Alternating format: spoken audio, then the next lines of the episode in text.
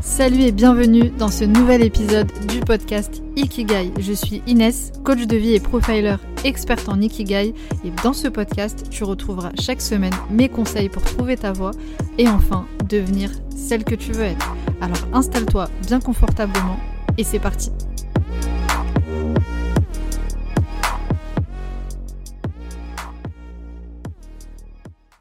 Bienvenue dans ce nouvel épisode du podcast Ikigai, dans ce premier épisode officiel, l'épisode numéro 1. Je suis ravie de t'accueillir. J'ai hâte de parler de ces raisons pour lesquelles tu n'arrives pas à trouver ta voie et j'espère que tu te portes bien sous ces fortes chaleurs parce que ici, euh, au moment où je suis en train d'enregistrer cet épisode, il fait 38 degrés sur Paris.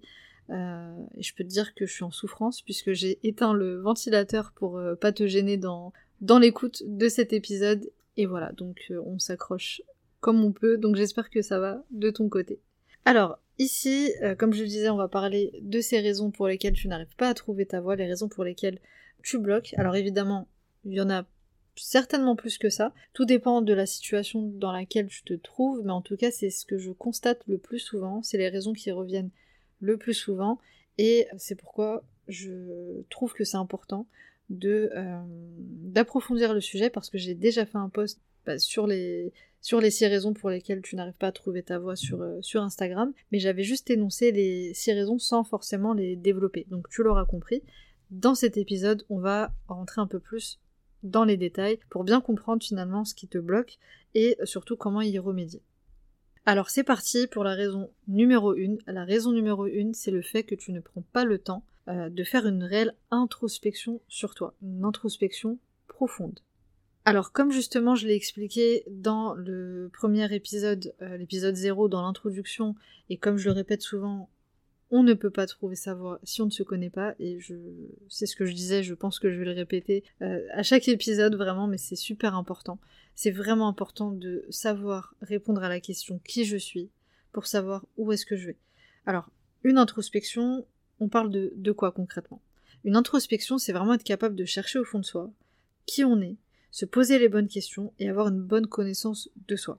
Alors, cette introspection sur soi, elle est parfois difficile, c'est, je le conçois. Quand tu n'as pas l'habitude euh, justement de te questionner, de te poser des questions existentielles euh, sur ta personnalité, c'est pas forcément euh, simple au départ, mais c'est une étape obligatoire. Si tu veux en tout cas limiter le, les risques de tromper de direction, il faut absolument savoir qui on est.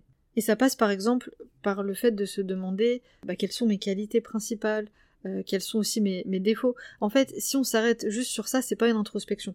Par exemple, si on se demande juste c'est quoi mes qualités, mes défauts, mes, mes compétences euh, professionnelles, c'est pas une introspection. C'est une mini introspection. C'est ça suffit pas. Donc il faut aller beaucoup plus loin, se demander euh, bah, quelles sont par exemple tes, tes aspirations, tes motivations, les plus grandes dans, ta vie, quelles sont tes valeurs, quels sont tes principes que tu portes en toi, mais aussi te questionner sur ton caractère, sur ton comportement, ton attitude, par exemple tes réactions face au changement, quelles sont tes peurs principales. Toutes ces choses-là, en fait, il faut vraiment creuser et euh, se poser un maximum de questions sur soi. Revenir aussi, par exemple, sur les expériences passé, ton vécu, les épreuves que tu as eues dans ta vie, ton chemin de vie, euh, qu'est-ce qui s'est passé, quelles leçons est-ce que tu en as tiré, tout ça, qu'est-ce que ça dit de toi en fait exactement? Donc c'est ça l'introspection profonde. Encore une fois, c'est pas juste se poser trois questions et s'arrêter là. Parce que sinon, c'est pas une introspection. Et il faut vraiment que tu prennes le temps euh, pour ça. Parce que le fait que tu ne prennes pas le temps, très souvent, c'est lié au fait qu'on s'installe en fait dans une espèce de routine, on est pris par nos obligations, nos responsabilités, euh, la famille, les enfants, on a arrêté de penser à soi, on pense beaucoup plus aux autres qu'à soi, donc du coup on s'oublie complètement et on prend pas le temps. Et ce qui est dommage, c'est que très souvent, quand on décide de faire une introspection, c'est qu'on l'a pas vraiment décidé, parce que ça arrive très souvent quand on a une épreuve. Quand il se passe quelque chose où on n'a pas vraiment le choix. On l'a vu là avec l'épisode du Covid, c'est un bon exemple, avec le confinement il y a beaucoup de personnes qui se sont retrouvées face à elles-mêmes et qui n'ont pas eu d'autre choix finalement que de répondre à des questions existentielles. Parce que c'est venu tout simplement à, nous. Parce que euh, là c'était une épreuve d'ordre général. Euh, on n'en est pas encore complètement sorti d'ailleurs. Mais euh, cette épreuve nous a forcé à nous mettre quelque part à l'arrêt. Et donc ce que je dis là c'est juste de pas attendre que quelque chose arrive une épreuve d'aller jusqu'au jusqu'au drame pour se poser des questions sur soi et tout simplement faire connaissance avec soi-même. Ensuite, la raison numéro 2, c'est le fait que tu te bases peut-être trop sur la vie de ton entourage. Alors, qu'est-ce que je veux dire par là? Il n'est pas question ici de critiquer évidemment ton entourage, je le connais pas, et loin de moi l'idée de dire que l'entourage ne permet pas justement un soutien, permet pas une aide pour avancer dans son développement personnel ou euh, dans sa vie d'une manière générale. Bien au contraire, mais très souvent ce qui se passe, c'est qu'on préfère demander l'avis à son entourage, aux autres, plutôt que de faire justement cette introspection sur soi, comme je le disais dans, la raison numéro 1. Alors les conseils, demander conseil, ok, mais les conseils, ça a ses limites. C'est-à-dire que si tu as euh, besoin de conseils sur des questions très précises, comme par exemple dans l'entrepreneuriat, tu veux savoir comment, euh, comment se lancer dans l'entrepreneuriat, etc., vaut mieux poser ces questions à des personnes qui sont habilitées, et pas forcément à son entourage qui ne connaît pas l'entrepreneuriat. Donc en fait, l'entrepreneuriat, euh, l'entourage, pardon, qu'il ait de bonnes ou de mauvaises intentions, va probablement t'induire en erreur. Je te donne un exemple. Si tu demandes, justement pour reprendre l'entrepreneuriat, si tu demandes à, ton entourage son avis par rapport à ça, et que tu lui demandes qu'est-ce que euh, tu en penses si je me lance dans l'entrepreneuriat, si je vis de ma passion, etc. Euh, il se peut que ton entourage te projette des peurs qu'il a en fait. Euh, si ta copine par exemple te dit ah bah moi j'aurais pas fait ça, tu sais l'entrepreneuriat c'est dur, euh, c'est trop compliqué, en 2020 rien n'est sûr, etc etc. Bref, si toi t'as déjà peur, si t'as déjà des doutes, ton entourage, ta copine qui, qui va te dire ça, va te conforter dans cette peur. Et elle est peut-être pas mal intentionnée, c'est juste que c'est ses peurs et c'est sa perception des choses. Donc elle va te conforter dans ses peurs. Et donc c'est pour ça que je dis que c'est une mauvaise idée de demander conseil. Un autre exemple, si tu demandes proche quel est selon toi le métier qui pourrait me correspondre, si tu poses cette question à un proche, ce proche pourrait te donner euh, un métier concret. Mais est-ce que c'est le bon? Parce que ici je te donne une anecdote avec une de, de, mes clientes qui justement a voulu faire le test, elle m'a dit par curiosité je vais demander à mon entourage dans quel métier est-ce que euh, est-ce qu'il me verrait. Et en fait son, entourage lui avait donné que des métiers qui tournaient autour de assistante sociale, infirmière, enfin beaucoup dans le social. Et elle m'a dit mais elle était morte de rire, elle m'a dit mais c'est pas du tout ce que j'ai envie de faire. Elle m'a dit mais j'ai pas du tout envie d'aller vers ça. Et en fait, elle s'en est rendue compte parce qu'elle était déjà dans ce processus d'introspection. On était dans l'introspection. Donc elle a pu prendre ce recul et se dire en fait ils ont une perception de, de moi mais qui est pas forcément la bonne. Parce que moi-même je me connais pas suffisamment. Comment l'autre me pourrait mieux me connaître. Enfin, je sais pas si je suis très claire, mais l'entourage a une certaine perception de nous et euh, peut nous induire en erreur par rapport à, leurs conseils, etc. Donc, ne pas euh, demander, euh, ne, pas se baser en tout cas sur l'avis de son entourage. On peut demander un avis, on peut demander des conseils. Encore une fois, si c'est un entourage bienveillant, évidemment, pourquoi pas, mais être capable de prendre du recul sur le contexte, sur la situation et réfléchir par soi-même, tout simplement. Ensuite, la raison numéro 3, c'est le fait que tu es impatiente et que tu te décourages trop vite. Alors ça, c'est vraiment quelque chose qui, revient très souvent, je, le dirai à chaque fois, c'est vraiment quelque chose de, présent. Alors là aussi, il faut bien comprendre que, si je reviens sur euh, l'introspection, cette notion d'introspection sur soi, euh, il faut bien comprendre que ça prend du temps. Quand on se pose des questions comme ça existentielles, quand on essaie de creuser, ça peut être difficile, comme je le disais tout, à l'heure, mais euh, Effectivement, mais c'est pas quelque chose qui se fait en une fois. Il suffit pas de se poser, prendre une feuille, un stylo et faire l'introspection en une journée et ok, c'est bon, je me connais, je sais euh, euh, vers quel métier euh, je pourrais aller. Évidemment, c'est pas comme ça que, que ça se passe. Mais si tu t'engages fermement à aller vers ton ikigai, à trouver ta voie, si tu as la volonté vraiment d'avancer, il faut que tu fasses preuve de patience. Il faut que tu te mettes en, tête que ça va pas se faire du jour au lendemain. Donc ça c'est la première chose, la patience. Mais aussi à côté de ça, l'action. Parce que la patience, ça veut pas dire juste euh, faire l'introspection sur soi, se poser des questions, etc. et rester les bras croisés. Donc ce que je t'invite à faire, c'est vraiment de te mettre en mouvement, de passer à l'action. Donc de tester, d'expérimenter, de, tenter des choses. Alors je parle pas ici d'actions euh, très importantes, je parle de petites choses. Parce que c'est ça en fait qui, va te permettre de, continuer l'introspection et de, voir quelque chose qui se dessine. Parce que c'est là où en fait tu te décourages, c'est parce que même si tu fais l'introspection, euh, tu vas sentir que c'est lent en fait. Tu vas sentir que ça, ça va pas assez vite pour toi et tu vas te décourager. Donc par l'action, ce que je veux dire par là, c'est que une fois que tu fais ton introspection, pendant que tu fais l'introspection, s'il y a des choses qui t'intéressent, qui attisent ta curiosité, euh, tu voilà, t'as as développé des réflexions sur un sujet, il faut aller vers, vers ça. S'il y a un sujet qui t'intéresse, ne serait-ce que d'aller taper sur YouTube ce sujet-là et juste euh, aller t'informer et en savoir plus, c'est déjà une action. Et ça va te permettre vraiment de rester dans une dynamique positive, de ressentir un sentiment d'accomplissement, de te dire ok, euh, ça prend du temps, mais j'avance. Je sens que, que j'avance euh, petit à petit. Donc tu vas avancer doucement, mais sûrement. Et c'est ça qui va te permettre de, ne pas te décourager et de continuer ce cheminement vers ton ikigai.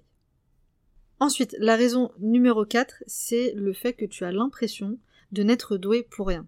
Alors, là aussi, tu abandonnes. Alors, ça, c'est vraiment aussi une raison qui revient très souvent. C'est vraiment ce truc de se dire, mais moi, je suis doué pour rien du tout. Euh, j'ai aucun talent. Je vois pas du tout qu'est-ce que je pourrais apporter aux autres, etc., etc. Et ce qu'il faut savoir ici, c'est que chacune d'entre nous, tous et toutes, on a en fait un talent. On a plusieurs compétences. On a des compétences acquises, on a des choses qu'on sait faire plus facilement. Et on a ce qui s'appelle le plus grand talent, qu'on appelle aussi le domaine d'excellence, la zone de génie, pas mal d'appellations, mais de façon très simple, c'est quelque chose que tu sais faire naturellement, facilement, et que personne ne sait faire comme toi, parce que c'est quelque chose qui est unique à ta personnalité. Je prends un exemple, deux personnes organisées, leur talent se situe dans l'organisation, elles ne vont pas tout à fait avoir le même mode opératoire. Elles ne vont pas tout à fait agir de la même façon, elles ne vont pas être organisées de la même façon. On a toute notre euh, singularité. Donc on a toutes un talent qui sort du lot. Mais pourquoi est-ce qu'on pense justement qu'on est doué pour rien et que bah, on n'a pas de talent? C'est parce qu'on a cette vision erronée du talent. Parce que quand on pense talent, on pense à quelque chose forcément d'extraordinaire. Comme par exemple savoir chanter, savoir, euh, euh, je sais pas, jouer du piano, imiter quelqu'un, etc., etc. Donc vraiment, on pense que c'est quelque chose de d'exceptionnel. Mais ce qu'il faut savoir, c'est que même si au premier abord ton talent n'est pas exceptionnel, n'est pas extraordinaire, c'est la manière dont tu vas l'utiliser qui va l'être si tu décides de, travailler euh, dessus. Parce que très souvent, on pense que euh, bah, le développement personnel, les outils en tout cas du développement personnel, c'est pour travailler sur nos points faibles. Et c'est une bonne chose, hein, le but étant euh, toujours de se développer et d'évoluer. Mais qu'est-ce qu'il en est de nos points forts? On veut toujours euh, modifier nos comportements négatifs, euh, chercher des nouvelles compétences, et, c'est bien, mais on prend pas le temps aussi de valoriser ce qui marche déjà. Donc vraiment, euh, se concentrer sur ce que tu sais faire facilement. Donc ne pense pas que tu n'es doué pour rien, c'est juste que c'est quelque chose que tu banalises. C'est tellement facile, il y a des choses qui sont tellement faciles et tellement simples pour toi que tu ne t'en rends même pas compte. Donc là, je t'invite vraiment à, demander, là par contre à ton entourage, de leur demander pourquoi est-ce que tu me demanderais conseil? Quelle est selon toi euh, vraiment euh, la chose qui, me paraît facile et là par contre l'entourage peut être d'une bonne utilité parce que ça c'est quelque chose qu'on n'arrive pas à voir seul et c'est intéressant de voir justement qu'est-ce qui revient quand on parle de, de, compétences vraiment innées, naturelles et de talent. Donc aller chercher ce que tu sais faire de mieux naturellement, facilement, en t'aidant de ton entourage, peut être une bonne solution pour te rendre compte qu'effectivement, toi aussi, tu es doué pour quelque chose.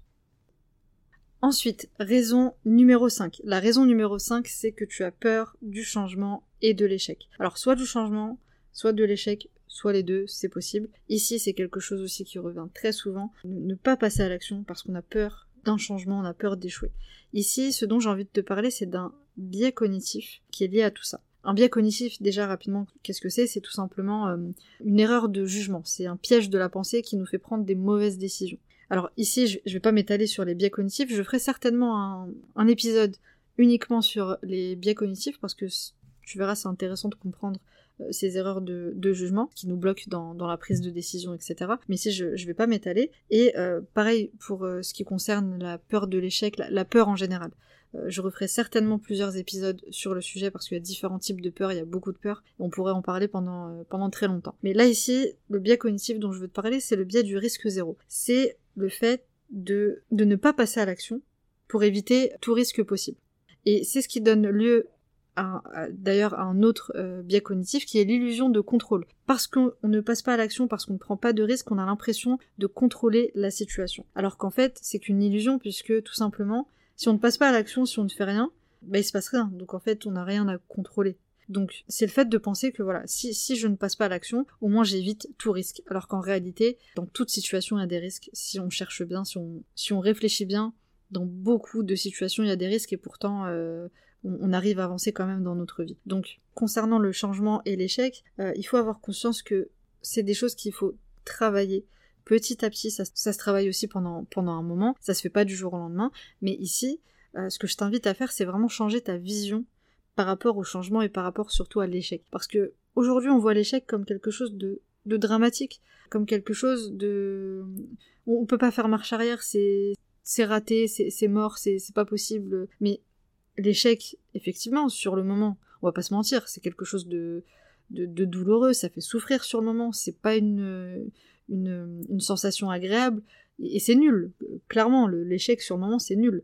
Mais euh, si tu restes bloqué dans, dans cette peur, dans cette vision que tu as de l'échec, tu n'arriveras pas à avancer. Alors que si tu essayes de voir l'échec sous un angle différent et le changement sous un angle différent et de te dire que c'est juste l'opportunité de, de, faire d'une meilleure façon et d'avancer vers ton développement personnel, ce sera beaucoup plus simple pour toi de, de passer à l'action. Et vraiment de te demander mais qu'est-ce qui se passerait si t'échouais dans telle ou telle situation.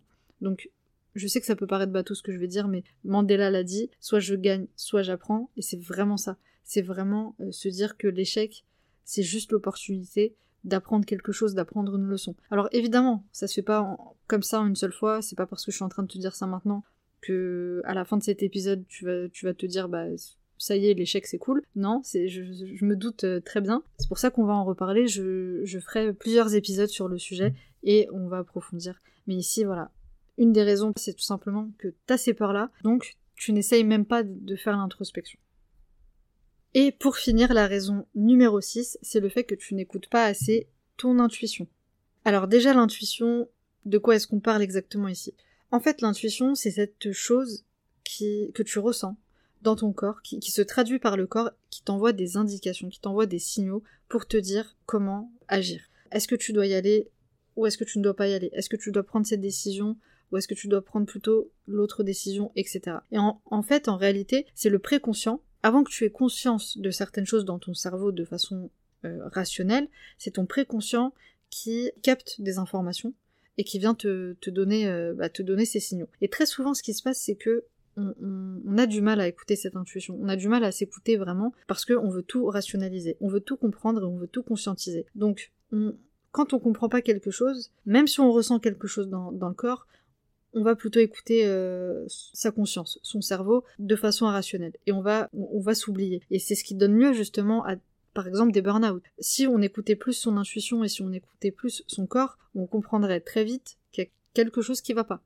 Que notre corps est en train de nous dire de, réagir en fait face à une situation. Donc ici, quand je dis que c'est euh, une raison qui fait que tu n'arrives pas à trouver ta voie, c'est parce que c'est lié un peu à toutes les raisons que j'ai évoquées précédemment. En fait, quand tu prends pas le temps de faire l'introspection, quand tu prends pas le temps de vraiment t'écouter et, te baser trop sur la vie de ton entourage, tu te perds. Tu n'arrives plus à t'écouter et tu n'arrives plus à écouter tes besoins. Donc ce dont tu as vraiment besoin, ce dont tu as vraiment envie, tes aspirations, tes motivations, etc., ça devient très difficile de, comprendre ce que tu veux. Donc ici, vraiment, je t'invite à, à te reconnecter avec toi-même. Tu peux passer par exemple par la méditation. C'est un bel exercice pour te permettre de vraiment te reconnecter à toi, te reconnecter à ton corps, et quand il se passe quelque chose, d'être capable d'écouter vraiment ce qui se passe. Et si ton intuition, elle te dit d'aller vers quelque chose, vas-y. Si elle te dit de ne pas y aller, n'y va pas. Même si tu comprends pas encore pourquoi, tu le comprendras certainement plus tard, écoute ton intuition de façon à vraiment revenir à, à, toi, euh, d'être capable de, faire une, une introspection et d'avancer tranquillement vers ton ikigai sans avoir des parasites autour. Donc ça aussi, l'intuition, c'est pas quelque chose qu'on apprend le jour au lendemain, c'est petit à petit. Je t'invite vraiment à expérimenter euh, dès maintenant ton intuition, à vraiment t'écouter, te poser des questions au maximum, et tu verras petit à petit, tu vas apprendre à t'écouter suffisamment. Voilà pour cet épisode, voilà pour les six raisons pour lesquelles tu n'arrives probablement pas à trouver ta voie. Alors évidemment, comme je le disais en introduction, il y en a certainement d'autres, mais ici j'ai essayé de synthétiser au maximum ce qui revenait le plus souvent. Donc ce que je t'invite à faire, c'est vraiment de méditer sur ces six raisons, de euh, prendre le temps de prendre conscience qu'est-ce qui te bloque vraiment et euh, de voir comment mettre des actions en place petit à petit pour euh, sortir de ces blocages tout simplement. J'espère que cet épisode t'a plu. Deux petites choses avant de te quitter. La première, c'est que si tu me connais depuis un moment et que tu veux me donner de la force, et même si tu ne me connais pas et que tu apprécies cet épisode, euh, n'hésite pas à me mettre les 5 étoiles sur le podcast pour que je puisse propulser un maximum ce podcast, le faire découvrir un maximum de monde. Et euh, si tu le souhaites, me mettre un petit commentaire euh, si tu es sur l'application Apple Podcast. Parce que sur les autres, il me semble que c'est un peu compliqué, mais sur Apple Podcast, tu peux euh, mettre un commentaire. D'ailleurs, si tu as des questions, si tu te retrouves dans une de ces six raisons, n'hésite pas à me le mettre en commentaire. Si tu as des questions euh, plus approfondies et que tu veux me les poser directement, n'hésite pas à me contacter sur Instagram, je suis très active. Je réponds à tous mes messages. Et dernière chose, si ce n'est pas déjà fait, tu peux dès maintenant télécharger ton ebook offert. C'est la version 2.0 du premier ebook que j'avais sorti pour t'aider à trouver ton Ikigai qui est sorti très récemment. Donc tu as toutes les infos dans la description de cet épisode et recevoir ton ebook dans ta boîte mail. Voilà pour cet épisode, j'espère encore une fois qu'il t'a plu et moi je te dis à très vite pour le prochain épisode.